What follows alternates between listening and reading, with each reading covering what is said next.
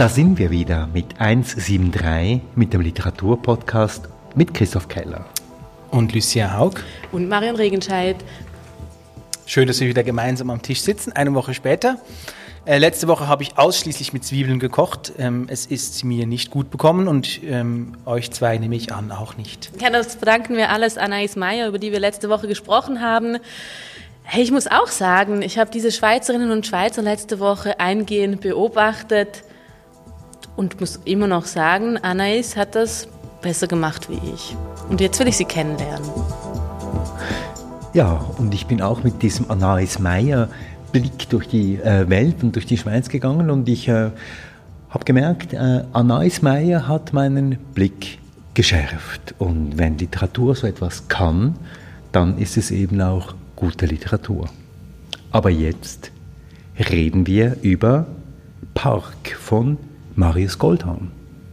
Ja, und darauf freue ich mich ziemlich. Äh, wie ihr hier seht, liegt ein ziemlich zerzaustes Exemplar von Park äh, vor mir, über das wir heute sprechen werden. Es hat ehrlich gesagt in den letzten Wochen ein bisschen gelitten.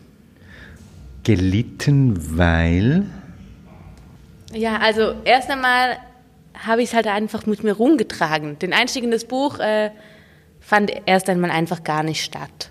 Muss ich jetzt ehrlich zugeben. Ich habe es einfach mit herumgetragen und irgendwann ging es dann los und dann habe ich es auch sofort gelesen und fand es gut. Und deshalb möchte ich das heute auch hier mit euch besprechen. Ja, als ich das erste Mal von diesem Buch gehört habe, kein Witz jetzt, habe ich einen Schweinestall ausgemistet. Das ist wirklich kein Witz. Das müssten wir Arnold erzählen. Ich glaube, er würde das lieben. Würde er, würde er sich freuen? Gut, wir, wir erzählen es ihm, wenn wir ihn kennenlernen. So wie ich Arnold kenne, würde er jetzt wahrscheinlich als erstes Mal den Wikipedia-Artikel lesen über Schweinestall, oder? Das kann sehr gut sein. Wir haben es mit einer Figur zu tun, die hauptsächlich im Digitalen unterwegs ist. Oder wo die Grenzen zwischen Digitalem und Realem weitgehend verschwimmen. Kann man Ja. das so sagen? Auf jeden Fall, ich finde auch. Es beginnt nämlich ja schon damit, dass Arnold, die Hauptfigur, ähm, direkt in die Einstellungen geht. Ähm, als, und so beginnt auch die Erzählung. Also, Der erste Satz. ja, genau. Also der Übergang vom Realen ins Digitale, was ja auch sehr wohl real ist, ähm, geht da schon los. Also wir sind immer ständig in so einer Zwischenbewegung. Und darüber müssen wir noch ganz viel sprechen, finde ich. Arnold ging in die Einstellung wahrscheinlich der beste Satz, den ich seit langem, der, der beste erste Satz, den ich seit langem gelesen habe. Und auch wieder, der mich hat nachdenken lassen darüber, dass wir trotzdem noch in die Einstellungen gehen und nicht irgendwie in die Einstellungen Fliegen. fliegen oder, oder beamen oder so, sondern wir Tauchen. gehen in die Einstellungen. Ein unglaublich analoger Satz, den wir alle kennen und das ist ein Vorgang, den wir alle beinahe täglich eigentlich vollziehen. Ja, und ich finde daran eben auch so interessant, aber wir greifen ja schon ein bisschen vor, aber muss vielleicht trotzdem gerade jetzt gesagt werden, dieses Moment von in die Einstellungen gehen, eine literarische Tradition quasi über den Haufen wirft. Also wir kennen das aus verschiedenen Geschichten, beginnt schon bei dem Märchen, ähm, dass eine Figur eine Grenze überschreiten muss und zwar sie ähm, vom Land in die Stadt kommt oder in den Wald geht und immer dann passieren Geschichten. Und jetzt haben wir einen, hier einen Übergang von etwas ähm, Realem in etwas Digitales und dann beginnt die Geschichte. Und ich glaube, das ist das erste Mal, also was ich zumindest gelesen habe in der letzten Zeit, wo dieser Übergang so ganz smooth passiert. Aber was du beschreibst, ist ja die klassische Heldenreise, die so als Grundmuster aller Erzählungen äh, vorhanden ist. Und was mich fasziniert hat bei diesem Roman, ist, dass dieses Konstrukt oder auch diese Struktur der Heldenreise eigentlich total konterkariert und eigentlich total nicht realisiert wird. Und in dem Sinne ist das hier vielleicht auch ein totaler Anti-Roman, weil eigentlich dieser Arnold äh, unterwegs ist durch die Zeit, durch die Orte, in Beziehungen, in Beziehung auch zu seinen digitalen Tools und eigentlich kommt er nie weiter. Man hat das Gefühl, er steht auf einem Laufband und es geht immer weiter. Oder wie hast denn du das gelesen?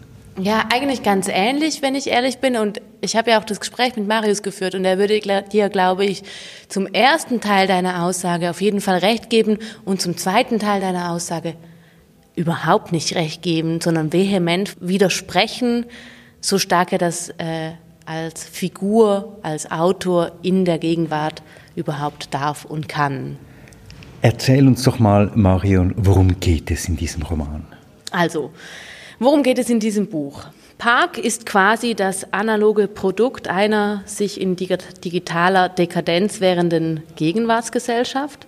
Alles ist in diesem Buch gleich. Und zwar gleichgewichtet, aber auch gleich wichtig. Alles wird irgendwie in Hauptsätzen aneinandergestellt. Ähm, Gespräche, Recherchen, irgendwelche Google-Einträge, Gedichte, die Arnold so schreibt. Und alles wirkt irgendwie so gleichwertig und eben auch Arnold wirkt so. Für mich wirkt er empathielos, eher passiv und ähm, ja, es wird immer dann spannend, wenn es irgendwie um Aliens geht oder um Dinos oder alte Ginkgo-Bäume. Dann wird es irgendwie cool. Und manchmal habe ich auch das Gefühl, die Figur ist absolut depressiv, muss ich jetzt auch zugeben. Es gibt eine Stelle, da sagt er, also Arnold sagt das als Hauptfigur. Ich fühle mich wie jemand aus einem Science-Fiction-Movie, der in Kyrostase gesteckt wurde, 50 Jahre später aufwacht und nicht mehr weiß, was eigentlich seine Mission ist. Nur, dass es eben in diesem Buch gar nie eine Mission gab. Und auch im Leben von Arnold scheint es keine Mission zu geben. Aber ich schweife schon wieder ab, tut mir leid, ähm, zur Rahmenhandlung. Arnold ist ungefähr Mitte 20, lebt in Berlin, reist nach Athen, da sucht er die verlorene Liebe. Ähm, ja, und weil es günstiger ist, macht er noch einen Umweg über Paris und beobachtet viel und denkt viel, und eigentlich wartet er nur darauf, dass ihm Odile, eben diese verlorene Liebe, endlich eine E-Mail schreibt. Ähm, er landet dann schließlich in Athen, hilft Odile beim Filmen. Was sie eigentlich filmen, weiß man nicht so genau. Fiction, Non-Fiction, man weiß es nicht. Und irgendwann landet er da auch noch in einer Demonstration. Worüber? Man weiß es nicht. Die Situation in Athen eskaliert. Warum? Man weiß es nicht. Es gibt einen großen Stromausfall. Warum? Auch das weiß man eigentlich nicht. Und ja, reicht das für den Anfang? Interessant ist ja der Titel Park. Ich habe mich dann gefragt, warum heißt der Roman Park? Arnold hält sich oft in öffentlichen Räumen auf und beobachtet, was da passiert. Er beobachtet zum Teil auch dramatische Szenen, die sich vor seinen Augen abspielen, zum Beispiel ein Obdachloser, der zusammenbricht, ähm, die Demonstration, die du erwähnt hast. Aber er ist völlig teilnahmslos. Also er ist in, einem, in einem Zustand der Passivität, als sei er ein Programm, das irgendwie auf die Umwelt nicht mehr reagieren kann. Ja, ich glaube auch, mir ist oft aufgefallen in diesen Beschreibungen, die man dann lesen darf, Paris spielt eine große Rolle, ähm, Athen spielt dann auch eine große Rolle. In diesen Beschreibungen ist es mir oft so ergangen, als würde ich eine Art dystopischen Rede zuhören. Also die Beschreibung der Welt mutet dystopisch an. Und wenn ich dann aber genau schaue, was er wirklich sagt und was er wirklich beschreibt, muss ich eigentlich sagen, es beschreibt eigentlich eine mögliche reale Szene, die ich auch vor mir sehen könnte. Und ich glaube, diese Gleichwertigkeit, von, dem du von der du gesprochen hast, Marion, ich glaube, die kennen wir als Digital Natives alle. Die, die durchdrängt unsere Art, wie wir die digitalen Geräte benutzen. Alles ist gleichwertig. Jede E-Mail, die wir bekommen, sieht gleich aus. Steht zwar was anderes drin, aber sie sieht gleich aus. Es ist nicht wie bei den Briefen, wo man einen kleinen Brief bekommt, einen großen Brief bekommt, ein Paket oder so. Äh, die Apps, auf die man drückt, die sehen alle gleich aus. Das, der, Button ist gleich groß. Äh, die, die, die Webseiten, jeder YouTube-Video ist eigentlich gleich aufgebaut. Es ist eigentlich diese Gleichwertigkeit der Informationen. Und man hat das Gefühl, tatsächlich, wie du das beschreibst, Christoph, dieser Mann kann nicht mehr, ähm, hat diesen Zugriff verloren Dinge in Wertigkeiten zu unterscheiden, das ist mir jetzt viel wert, das ist mir jetzt wenig wert, das interessiert mich jetzt, das interessiert mich jetzt nicht. Und deshalb prasselt auch alles irgendwie wie so ein Fluss auf ihn ein. Und er kann schlecht äh, filtern, er kann aber auch schlecht sagen, dafür setze ich mich ein, wenn wir es jetzt schon ein bisschen halbpolitisch äh, beschreiben wollen, oder äh, diese Liebe, die will ich zurück mhm. oder so, sondern er lässt alles geschehen. Es geschieht alles mit ihm und das ist unglaublich tragisch. Er ist die ganze Zeit in so einem getrieben werden von seiner Umwelt. Er versucht sich ja immer wieder mit Zeitangaben irgendwo in diesem großen Raum äh, festzumachen. Zu verankern. Zu verankern, ja. oder? Also der zweite Satz des Romans heißt ja, es war 14.21 Uhr. Und dieses Bedürfnis, sich immer wieder auch numerisch, zeitlich in, in, in, in, in der Zeit ja, festzuhalten, ist eines der Stilmerkmale auch in, in diesem Roman. Ja, und auch diese, ähm, die, zweite Möglichkeit, irgendwie sich an Dingen festzuhalten, ist dann das, diese, diese Links.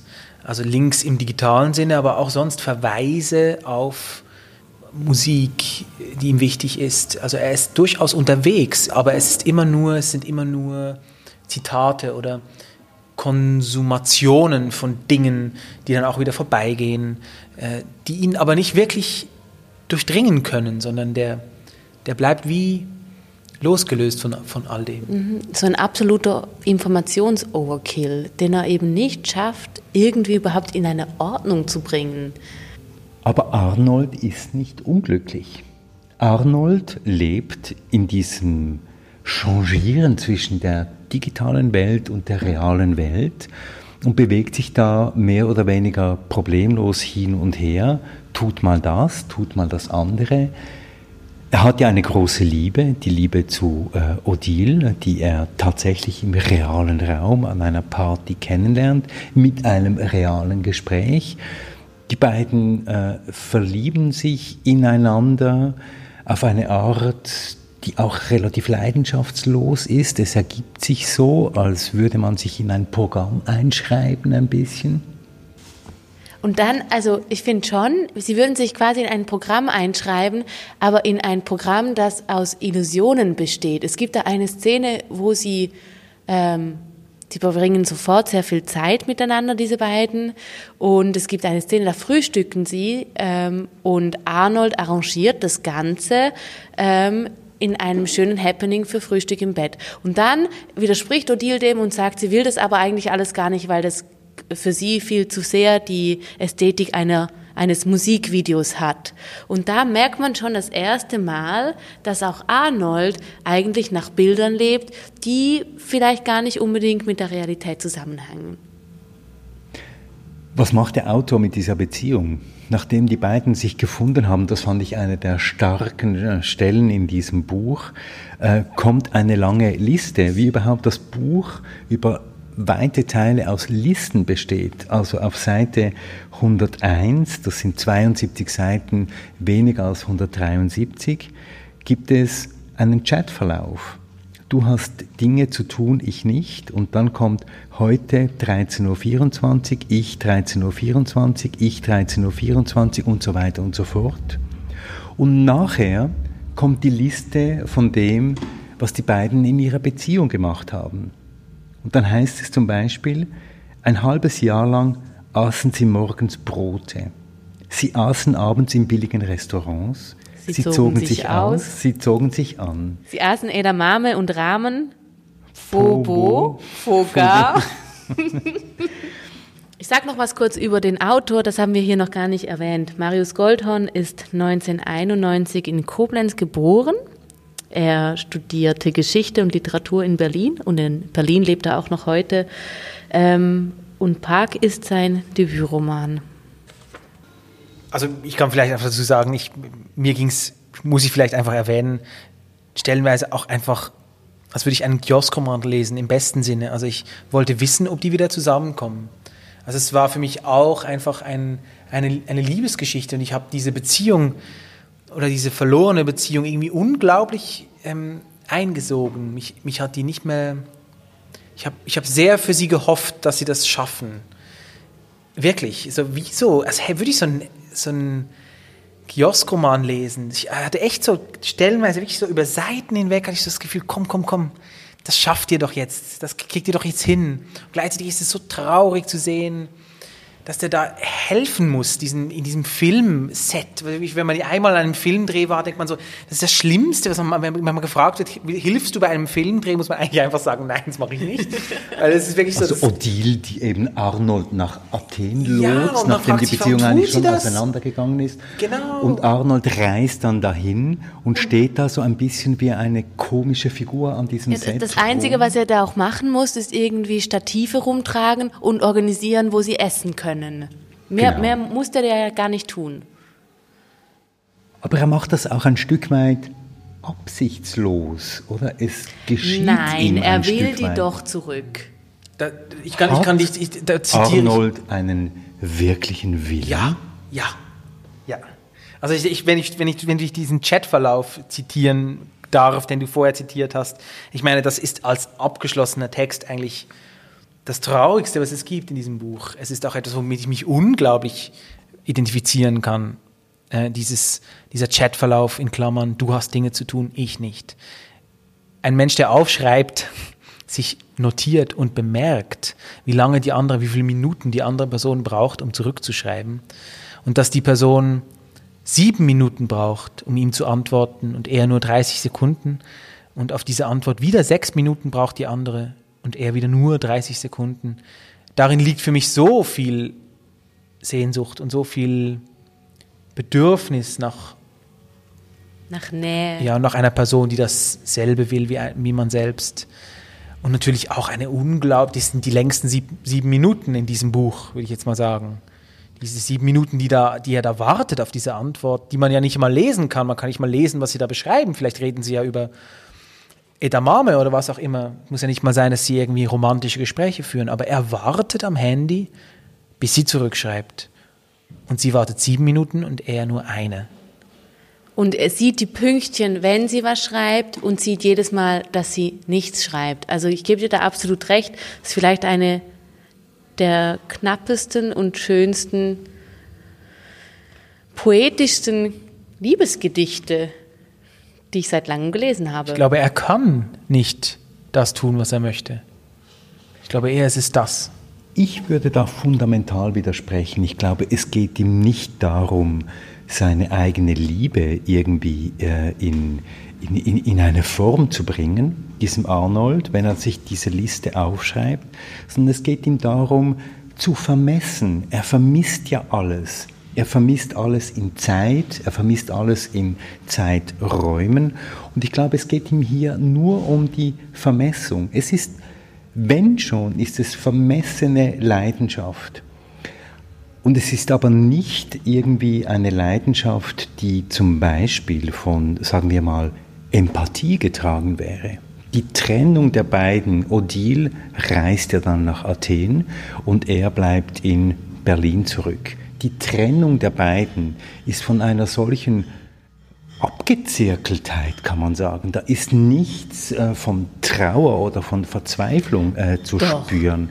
Es ist einfach eine Art von Auseinandergehen und die beiden verlieren sich ja dann auch. Es ist kein Wunsch und kein Begehren von Seiten von Arnold, diese Odile irgendwie an sich zu binden.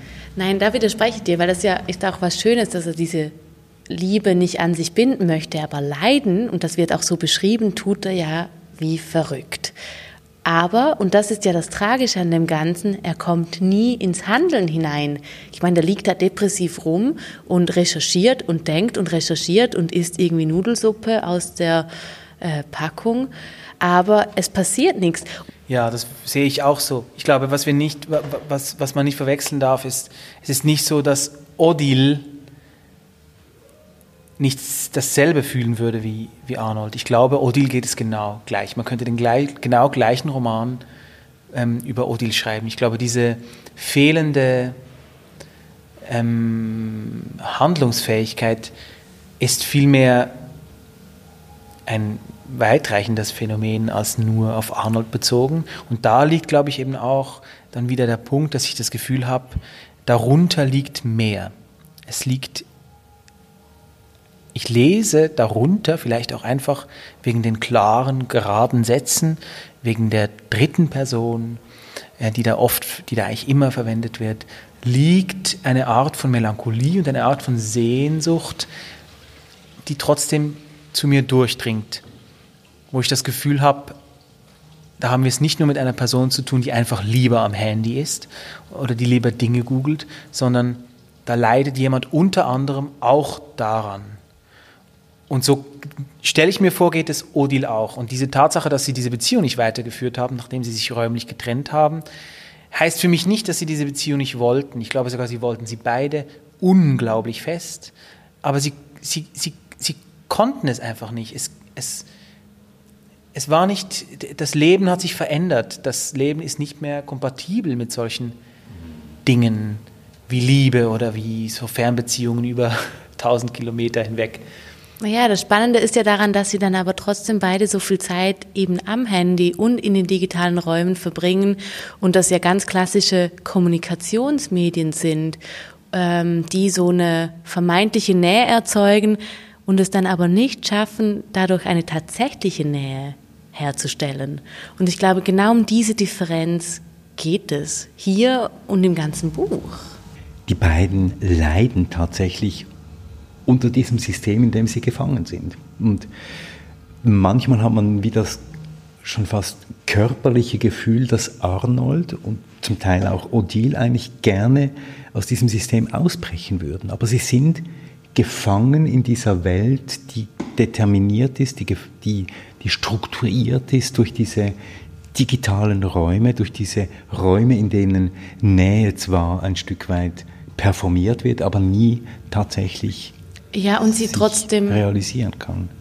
Und sie aber trotzdem im Analogen weiterführen. Also sie sorgen für einen Rhythmus, zumindest in der Zeit, in der sie zusammen sind, indem sie in eine Art Alltag oder in einen Rhythmus hineinrutschen, den sie gar nicht verfolgen müssten. Sie hätten eigentlich die komplette Freiheit, nicht ein halbes Jahr lang Brote zu essen. Und sie tun es trotzdem. Kannst du ganz kurz, bevor wir zum Gespräch kommen, das du mit ähm, Marius Goldhorn geführt hast, ähm, kurz etwas sagen zu diesem Text?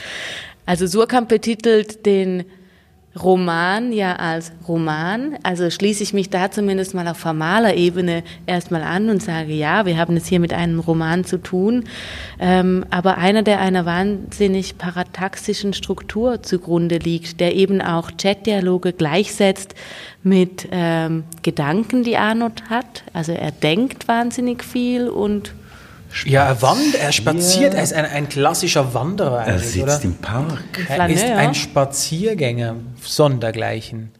Äh, und eben nicht nur in den realen Landschaften, sondern auch in den digitalen Landschaften. Und so, dass ich mir, habe ich mir mehrmals aufgeschrieben, dass ich mich gefragt habe, halluziniert er, träumt er oder ist das eigentlich einfach die, diese Übergangslosigkeit zwischen der digitalen Welt und der realen Welt, die sich eingestellt hat, de facto.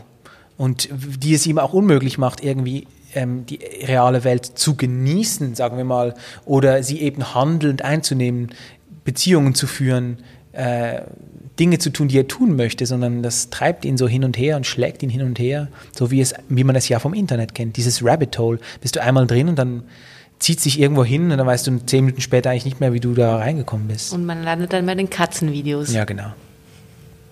Und dann gibt es ja noch dieses Paris-Syndrom. Wir steuern auf deine Challenge zu. Schwierig war das, wirklich schwierig. Ähm, Was ist das Paris-Syndrom?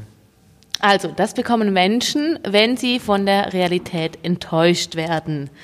Marius beschreibt das in seinem Roman mit äh, Symptomen wie Halluzinationen, Wahnvorstellungen, Herzrasen, Schwindel und Hautausschläge. Ich habe natürlich recherchiert. Der Begriff stammt vom japanischen Psychiater Hiroaki Ota und bezeichnet eine vorübergehende psychische Störung, die eben meist Japanerinnen beim Aufenthalt in Paris haben.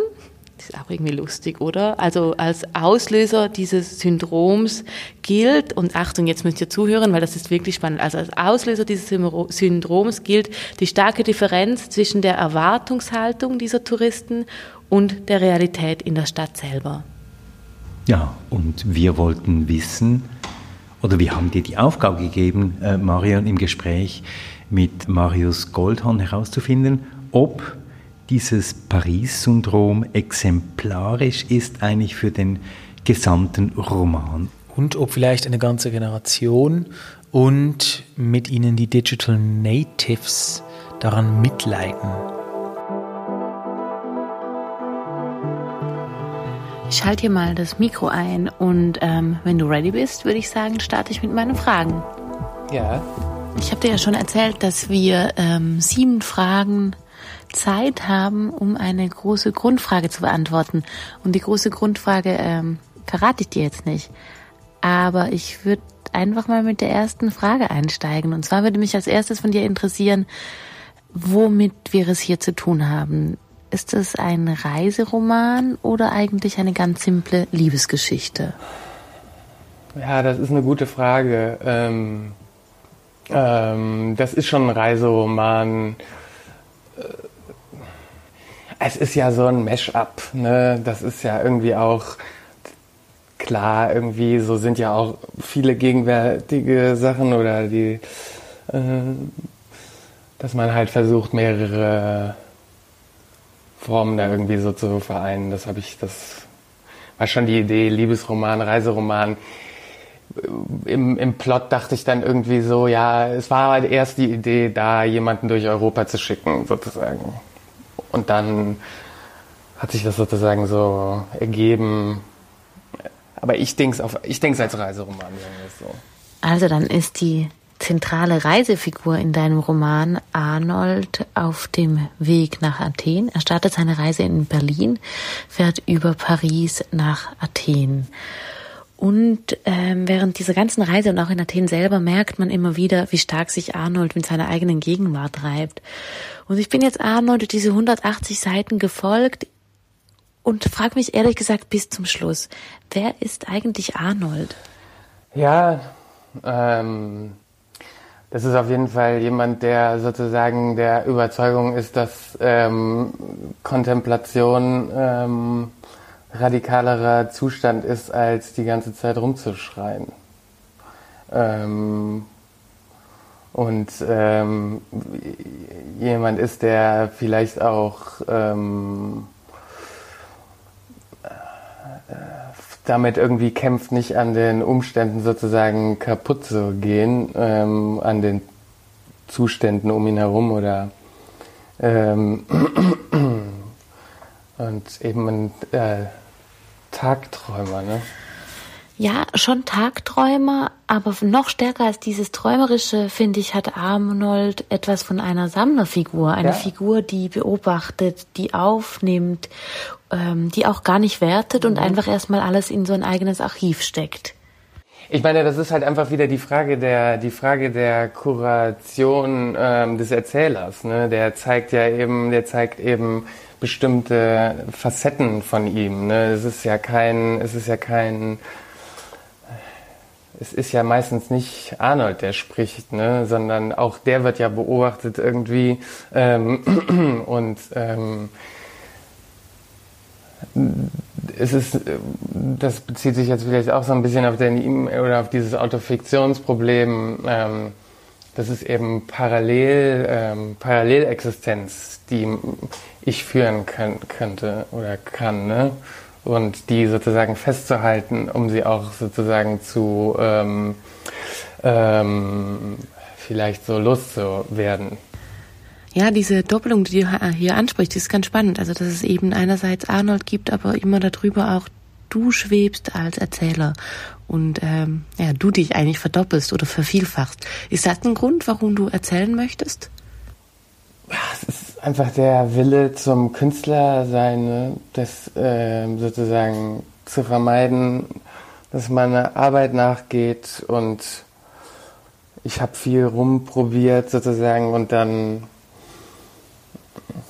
war halt schon irgendwie immer, ich habe halt einfach, ich, ich sage immer, ich habe mein Hobby zum Beruf gemacht. ja, das ist doch schön. Also ich habe einfach, das war einfach immer so dieses Lesen Und dann bin ich halt tatsächlich einfach da hängen geblieben. Aber ich glaube, bevor ich sozusagen irgendwie geschrieben habe oder sowas, war immer dieser Gedanke präsent, dass man eben Künstler sein muss, weil das das einzige Erträgliche ist, was man irgendwie, wie man seine Zeit ähm, gut ja, so verbringen kann. kann. Ja, genau. Aber findest du denn, dass Arnold seine Zeit gut verbringt? Mir erscheint er so passiv. Ähm, er lässt sich so treiben und wirkt irgendwie auch einfach so initiativlos die ganze ja, Zeit. Ich habe das nicht so stark, ich sehe das, ich spüre das nicht so stark. Ich sehe sozusagen für mich eher in der, ähm, in meiner, in meinem, in dem irgendwie, was ich so wahrnehme, dass dieser Reflex zum Meinung bilden, ja, ähm, so ähm, viel und schnell ähm, und meiner Meinung nach eben einfach, ich, ich habe so ein, ich habe so einen Zwang in mir, ähm, Meinungen zu unterbinden zu wollen eigentlich. Also das ist vielleicht ein bisschen krass, aber ich habe oft das Gefühl, dass ich gerne wollen würde, dass die dass nicht so viele Meinungen gebildet werden. Und ähm, das habe ich eben in dem Gedichtband auch nochmal sozusagen stark gemacht, inwiefern Kontemplation nenne ich das ja, ähm, Ruhe und ähm, zuhören und beobachten und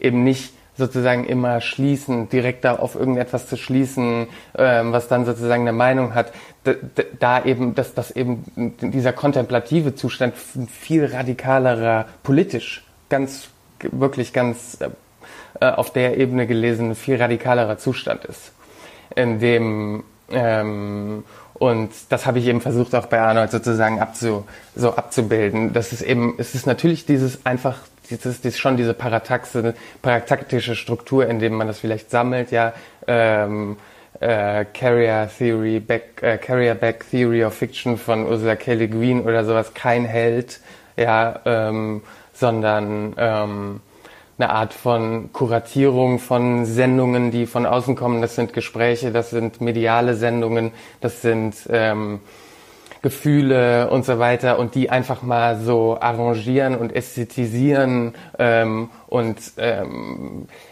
eben nicht eben, eben, eben nicht gleich rumzusch rumzuschreien. Ja.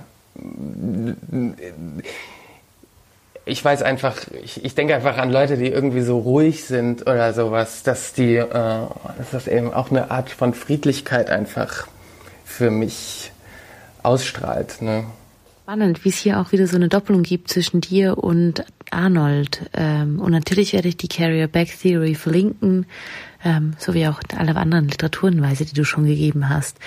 Friedlich passt, finde ich, irgendwie schon auch ganz gut, aber ähm, ich habe mich trotzdem gefragt, warum kommt er eigentlich nicht zu Wort? Oder vielmehr, warum kommt Arnold nie ins Handeln hinein? Das ist halt, ich habe schon gedacht an sozusagen eine Geschichte von jemandem, der zu Wort kommt am Ende, ja. Es hört halt da auf. Es hört halt auf in dem Moment, wo er irgendwie zu Wort kommt und dann gibt's diese Gedicht-Internetseite und so weiter und die ist ja, in meiner Wahrnehmung sind diese Gedichte sehr ähm, ehrlich und gefühl, gefühls, gefühlvoll und so weiter. Ähm, Ach so, also du meinst, dass Arnold eigentlich sogar eine empathische Figur ist? Ja, würde ich mich ja sogar von ihm wünschen, glaube ja, ich. Ja, es, es tut mir leid, das tut mir leid, dass der so, ähm, das, dass man sich sozusagen was anderes wünscht. Ne? ja, nein, das muss dir ja nicht leid tun. Ähm, ich kann einfach nur dazu sagen, dass er mich zwischendurch schon auch immer echt genervt hat.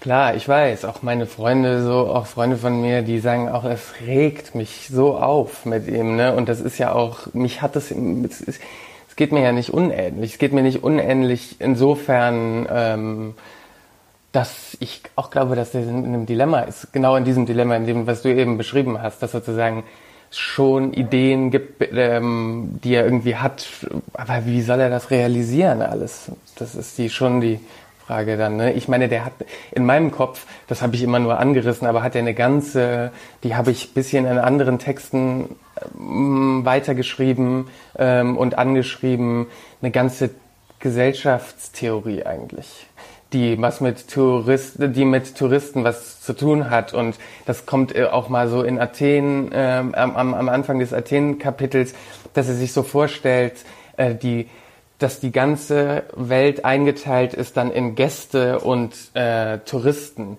äh, und die man spielt beide Rollen. Man ist sozusagen in so einer grenzenlosen Welt, in denen man von in das Museum Athen eintritt und ins Museum Barcelona eintritt und die ähm, Athener treten in das Museum Berlin ein und ich versuche dem Besucher möglichst gute Zeit hier zu ähm, präsentieren, so Gastgeberschaftsideen irgendwie.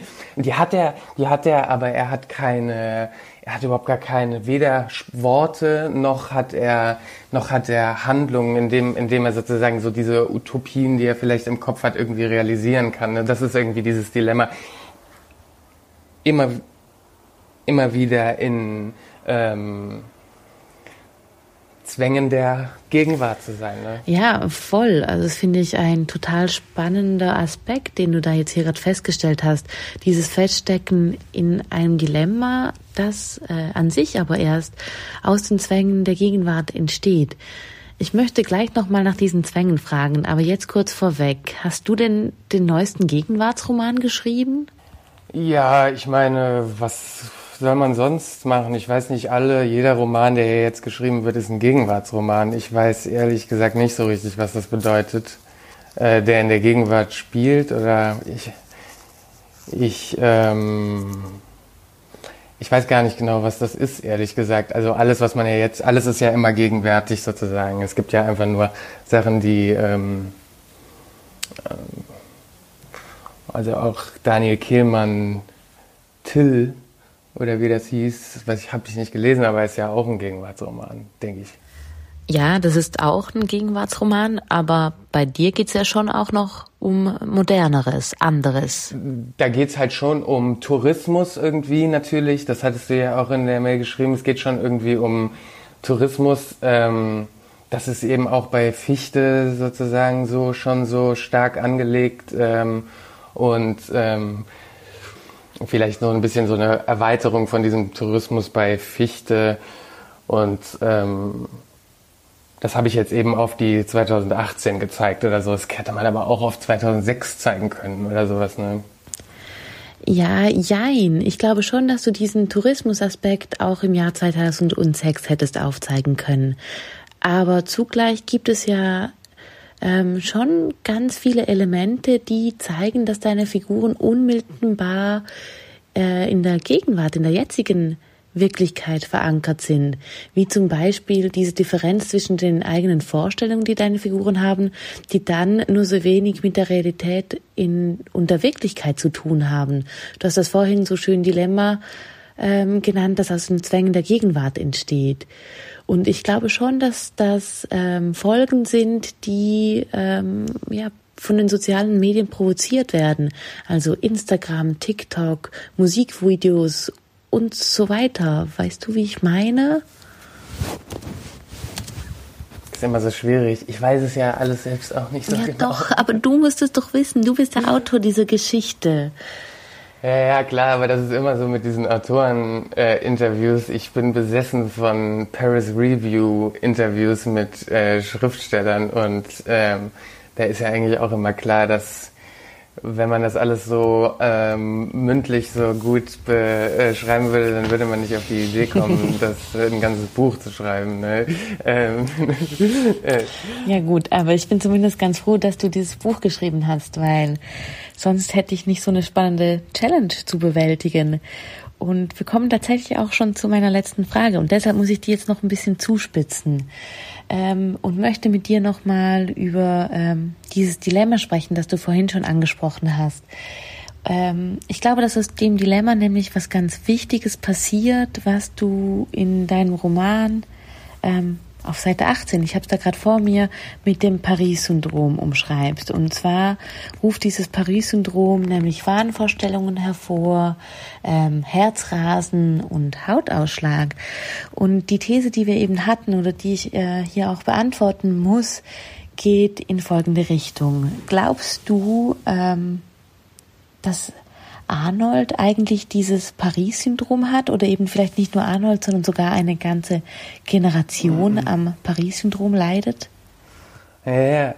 Ja, das ist ja die Lesart, die man, also entweder er hat Paris-Syndrom oder er wird verrückt oder er ähm, wurde wirklich von Aliens entführt. Ne? Also ähm, er weiß es, er weiß es, ja, ja aber ähm, er durchblickt das jedenfalls. Ich, er durchblickt, dass das Paris-Syndrom gibt. Ähm, er weiß das, er kennt dieses Konzept, er kennt, er kennt diese Enttäuschung darüber, dass es dann doch alles nicht so aussieht, äh, wie man sich es vorher vorgestellt hat. Ne? Und insofern hat der eine gewisse Freiheit davon für mich schon. Das sind halt diese Zwänge, von denen ich spreche. Ne? Er hat halt trotzdem Ausschlag. Ähm, obwohl er weiß, was das Paris-Syndrom ist. Ne? Ich glaube eben, das ist genau der Punkt, den ich nicht so ganz verstehe.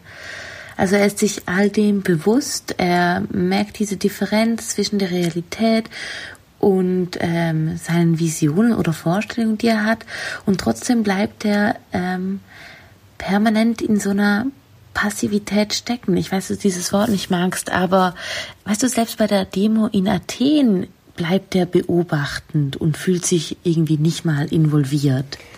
Ich weiß, ja, ich weiß, natürlich ist ja auch gut. Ich hab, ähm, ich weiß auch, dass das irgendwie abstrakt ist. Und das ist eben dieses Problem, das ist eben das Problem, dass es eben sich nicht, dass sich dieses dieses, diese Form von politischem Handeln, in dem, in dem, das, das habe ich alles versucht in dem Gedichtband nochmal zu schreiben, dass dieses, äh, ähm, dass, dass, dass das eben eine Abstraktion von, von, von, von politischem Handeln ist, was eben gar nicht mehr so richtig funktioniert in, in diesem Diskurs, so wie er jetzt läuft. Da, da wird das automatisch als apolitisch wahrgenommen irgendwie. Ähm, weil erwartet wird irgendwie als das habe ich eben beim Deutschlandfunk auch gesagt, hier, ich wohne hier an der Sieges, in der Nähe von der Siegessäule, die sind erwacht, diese Corona-Leugner, die haben alle erwacht, Erwachung und so weiter da stehen, ne? also er, erwacht und dieses, und dieses Wort und ähm, einschlafen, das ist irgendwie so schwierig zu verstehen, ich weiß das, es tut mir leid. Nee, nee, nee, nee, nee, ich weiß nicht. Ich, ich, ich, weiß, ich weiß, dass der da so gelesen wird, aber so ist es nicht. So ist es nicht gemeint. Ich hätte das reinschreiben müssen, dass Arnold der Vorstellung ist, dass Kontemplation ein viel radikalerer Zustand ist. Und davon bin ich halt irgendwie überzeugt. So.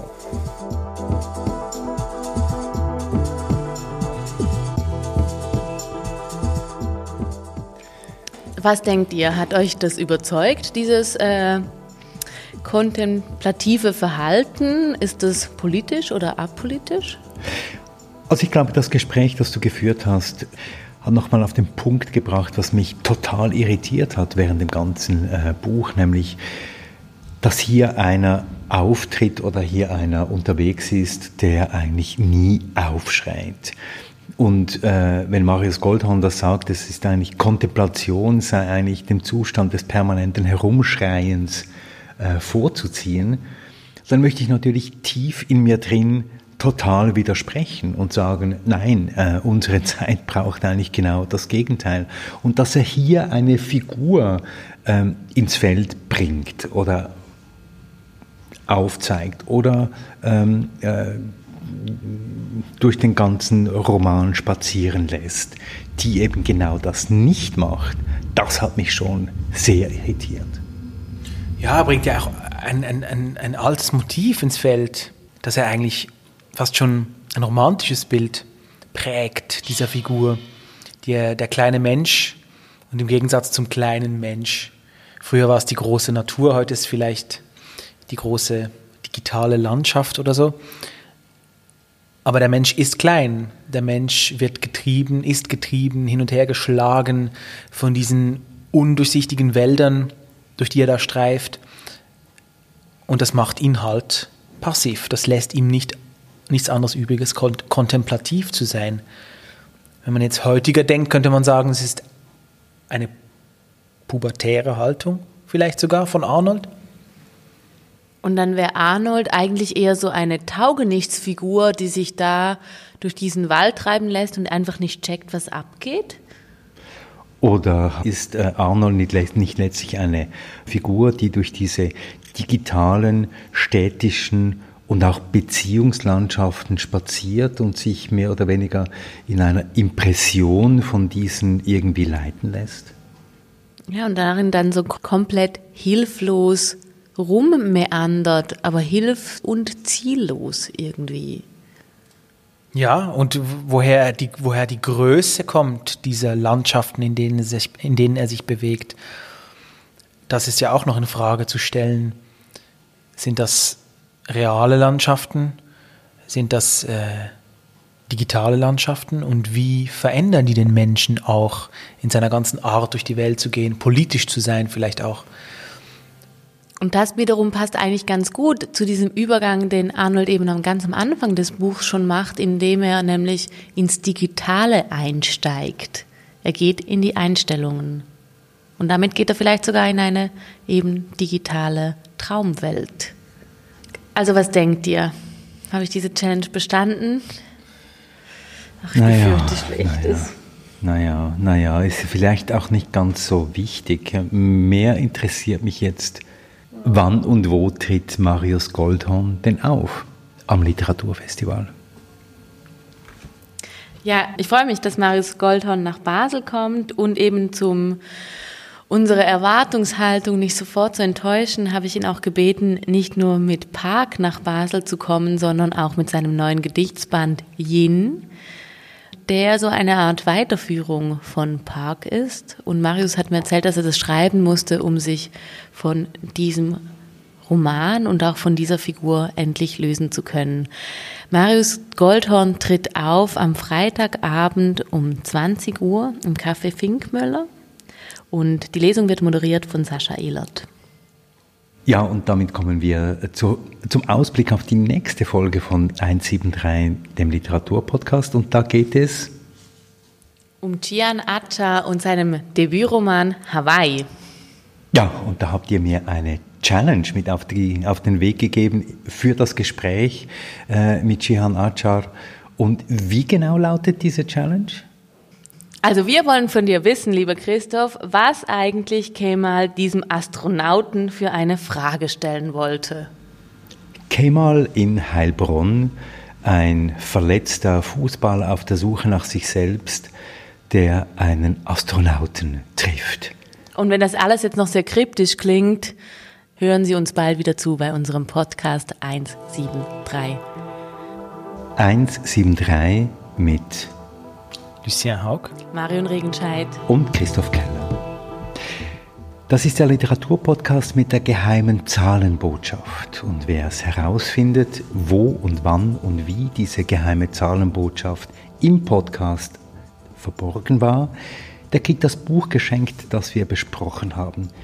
Und zwar mit allen Notizen, allen Eselsohren derjenigen oder desjenigen, der oder die dieses Buch gelesen hat einfach eine Mail schreiben an mail at 173.ch.